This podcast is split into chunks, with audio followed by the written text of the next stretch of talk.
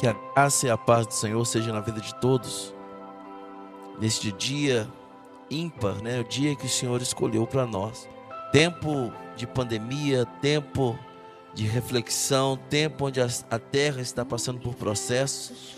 Mas eu quero deixar para meditação de vós o texto que se encontra no livro de Êxodo, capítulo de número 12, aonde Deus disse a Moisés desta forma: Disse o Senhor a Moisés e a Arão na terra do Egito: Este mês será para vós o primeiro mês, o primeiro mês do ano.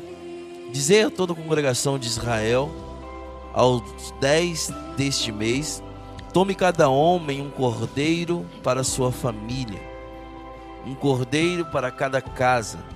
Mas se a família for pequena para o cordeiro, então convidará ele o seu vizinho mais próximo conforme o número de pessoas, conforme o que cada um puder comer.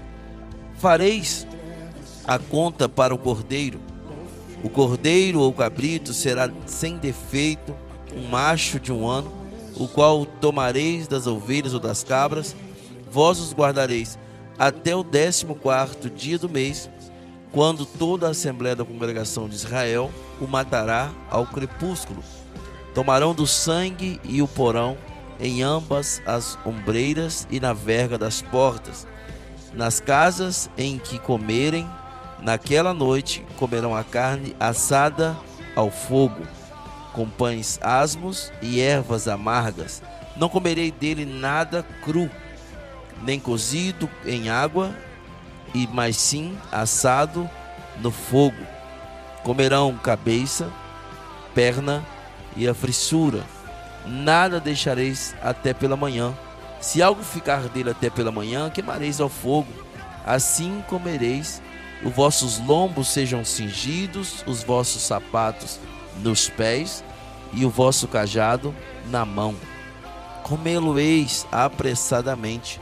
Esta a Páscoa do Senhor.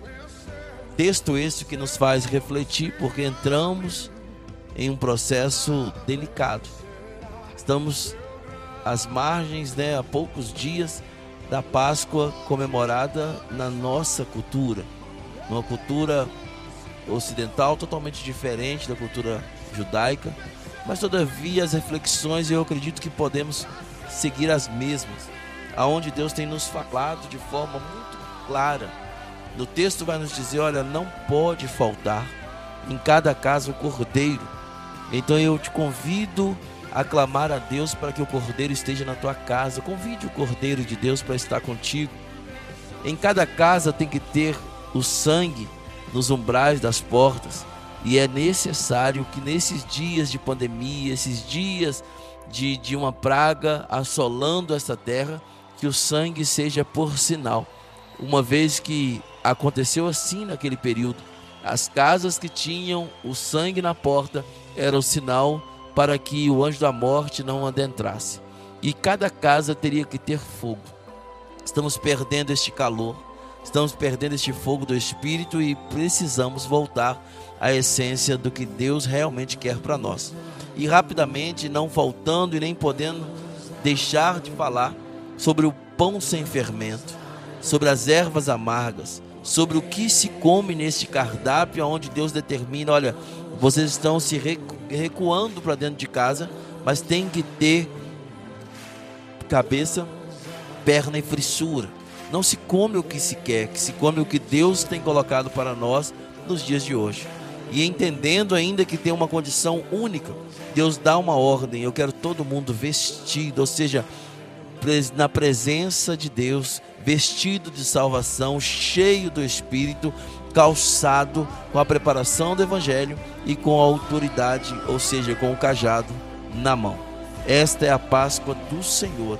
Todas as vezes que nós temos a oportunidade de falar da Páscoa, lembre desses detalhes.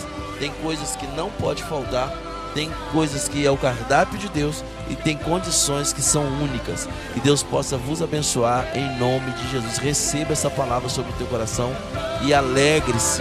Esta é a Páscoa do Senhor.